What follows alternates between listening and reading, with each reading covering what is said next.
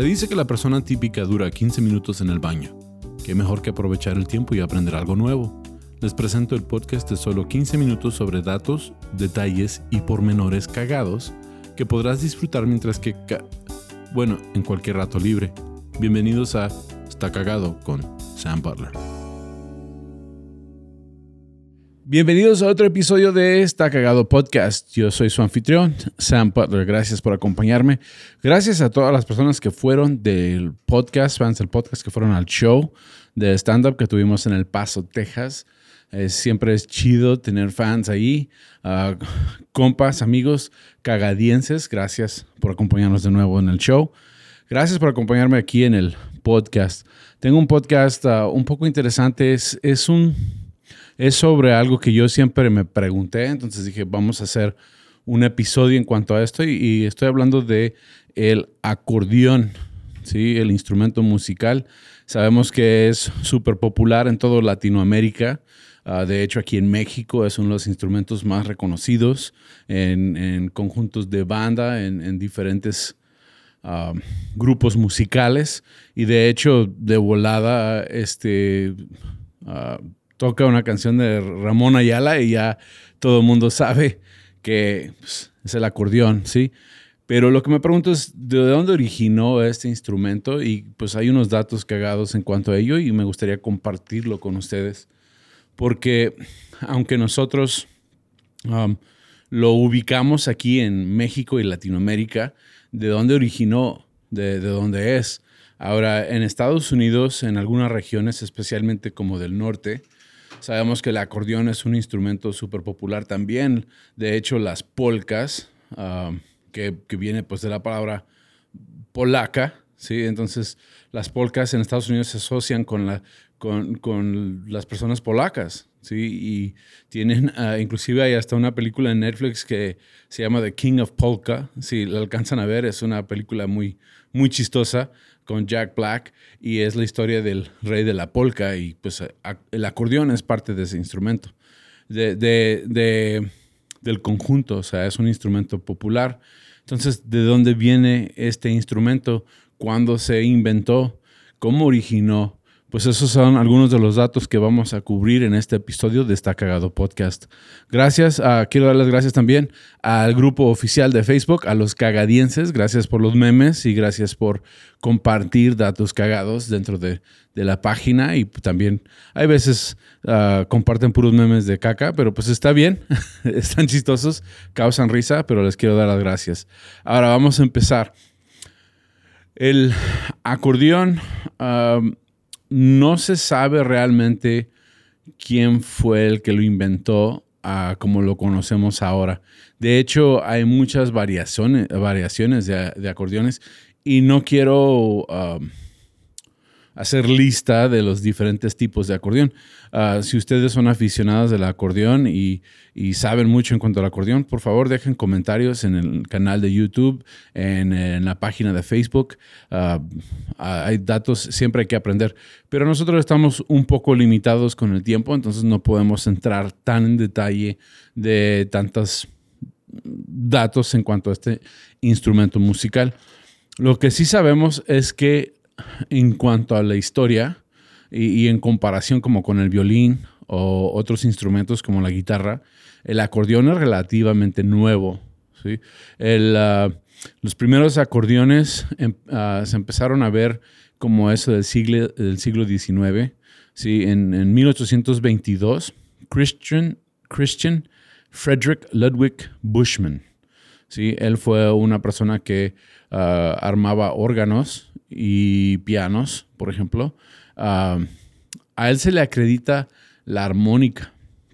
Y cuando ya eh, leí este dato de que la armónica era, era en lo que se basa el acordeón, ya tuvo un poco más de sentido. Porque pues, si lo vemos, si, si no ubican el acordeón, pues sabemos que es un que es un instrumento con botones de un lado y teclados del otro, y en medio tiene lo que se llama un fuelle, ¿sí? Entonces es como quiero decir, es como un acordeón. es, como, es como un resorte de tela que va por dentro y sabemos que se comprime y se abre y esto empuja el aire. Ahora, los, teclados abren algo que, se llaman lengüetes. Y los lengüetes pues son unos laminitas que pues tienen como pues como referencia a una lengua, ¿no? O sea, que tapan los agujeros. Entonces, cuando se, cuando se oprime una tecla o un botón, se abre el lengüete o se cierra, dependiendo de cuál.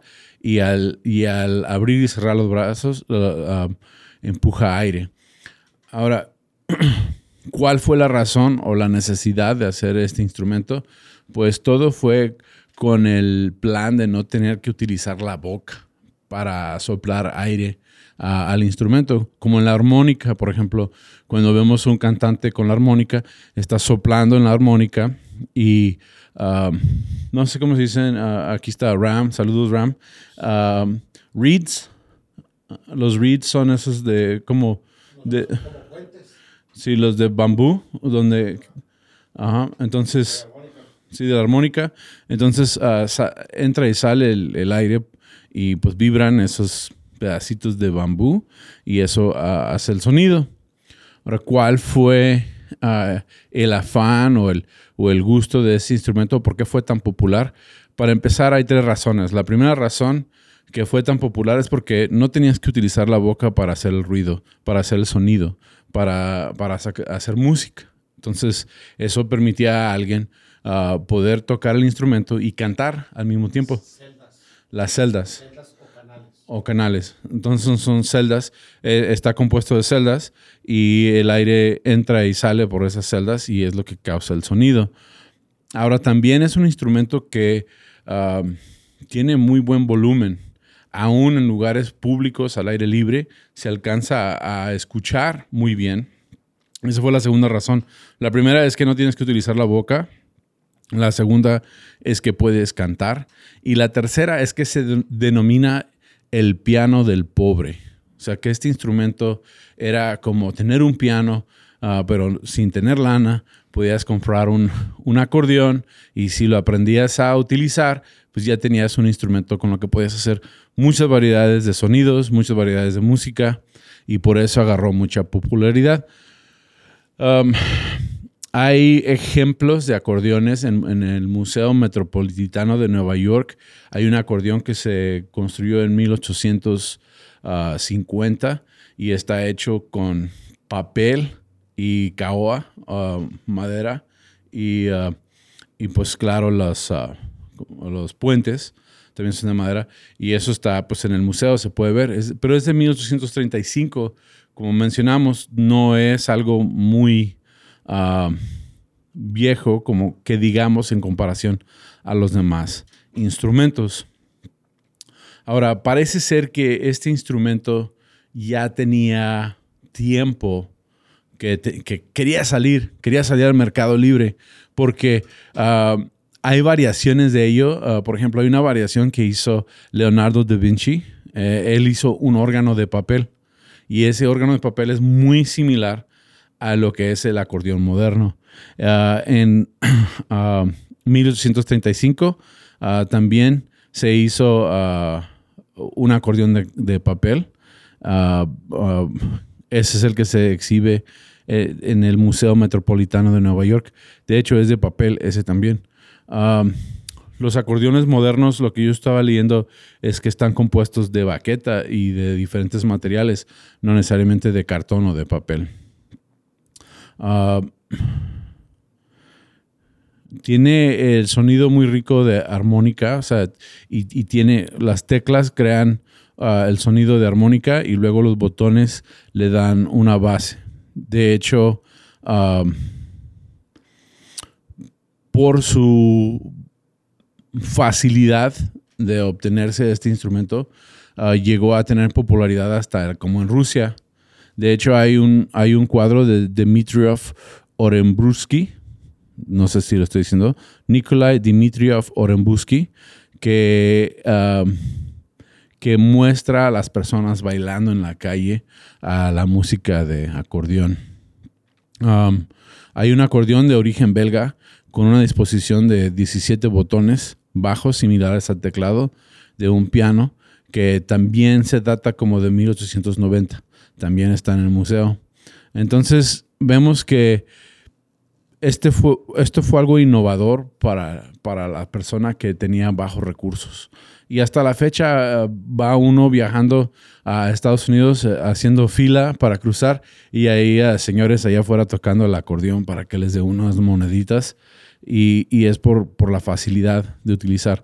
De hecho, es un instrumento que cuando llegó a Estados Unidos, uh, bueno, a América, dice la información, que viene siendo todo lo que es el Norteamérica y el Suramérica, porque sabemos que, que es un instrumento muy popular como en Colombia y diferentes países por el estilo. La música colombiana tiene uh, mucha música de acordeón.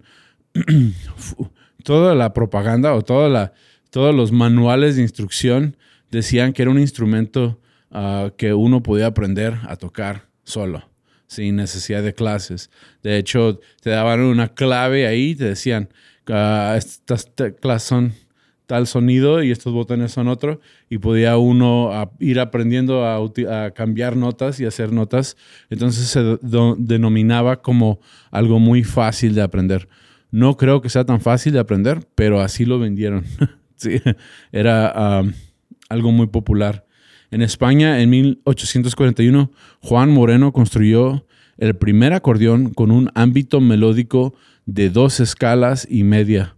O sea, no sé exactamente qué significa eso porque no soy músico, pero me imagino que ya es ah, un acordeón que tenía un poquito más rango en cuanto a lo que podía hacer y daba dos distintas escalas, que me imagino que como en un piano, que una mano toca una escala y la otra mano toca la otra. Entonces este acordeón ya podía tocar las dos escalas y medias, lo que decía.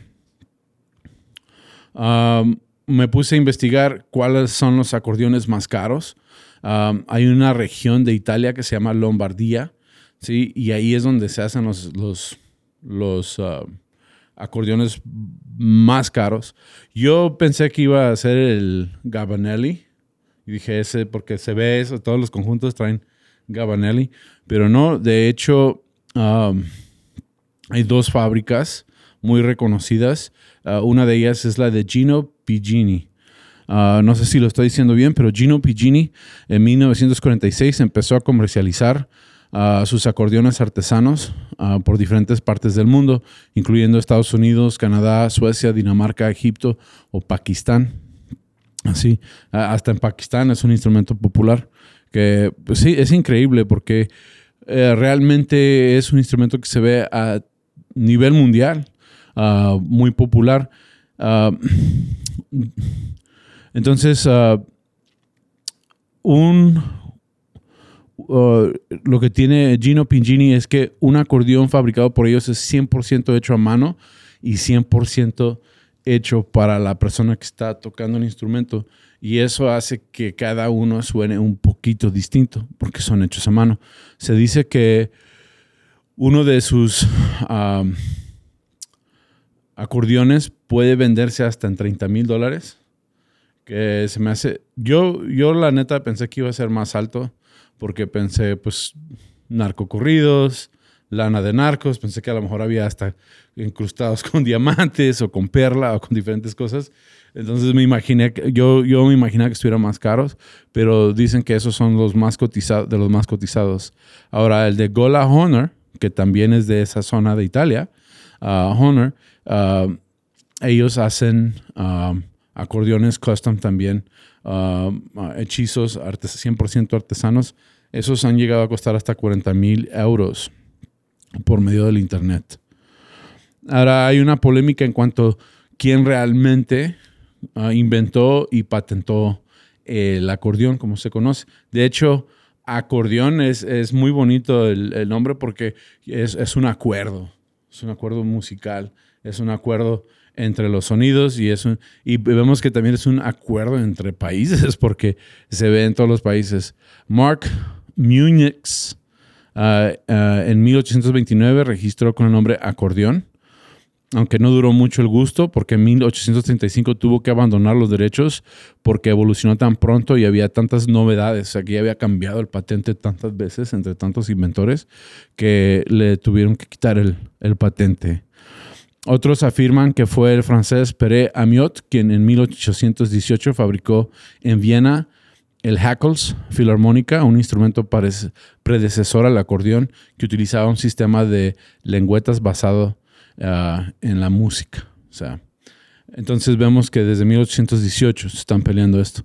Un dato cagado, que en el 2009 en Glasgow, Escocia, durante la 120 120 años, la Asamblea General de los Delegados de la Confederación Internacional de Acordeonistas, que, o sea, que hay una agencia internacional de acordeonistas, ah, contaron con la aprobación ah, de 30 diferentes países a realizar la fecha con motivo del día que se presentó el patente del primer acordeón en el año 1829, inventado en Viena por Cyril Damian, otro que dicen que él lo inventó en Viena.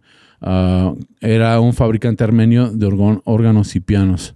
Entonces, uh, no, qué tonto, no apunté el día. Pero es el Día Internacional del Acordeón. Ah, algo que no se sabe ah, mucho, pero realmente hay datos en cuanto a las mujeres. El primer, la primer acordeonista, ah, el primer dato registrado sobre el acordeón ah, fue de una obra publicada con el instrumento por una mujer, Louise Reisner, y se le debe a ella el crédito por esto en 1836, Them Varie Tres Brillant. Eh, en París ah, salió la obra, entonces desde ese entonces eh, lo, incluyen a ella como, como la primera, el primer registro de una mujer. Ahora, el dato que yo encontré que se me hizo cagadísimo es que en realidad, aunque se le da crédito a diferentes inventores de, diferentes partes del mundo, se basa en un instrumento chino, de Cheng. Ah, es un órgano pero se utiliza la boca para tocarlo, pero es muy, muy similar a lo que es el acordeón y de ahí se dice que nació la idea para el acordeón moderno. Entonces fue del año 551 a 479 ah, cuando se piensa que, que se utilizaba este instrumento en la China y que de ahí fue evolucionando. Entonces, como pueden ver, el acordeón es un instrumento ah, increíble. Hay muchos datos en cuanto a ello. Como les mencioné, si son aficionados, uh, por favor, dejen sus comentarios. Gracias por acompañarme en este episodio de Está Cagado Podcast.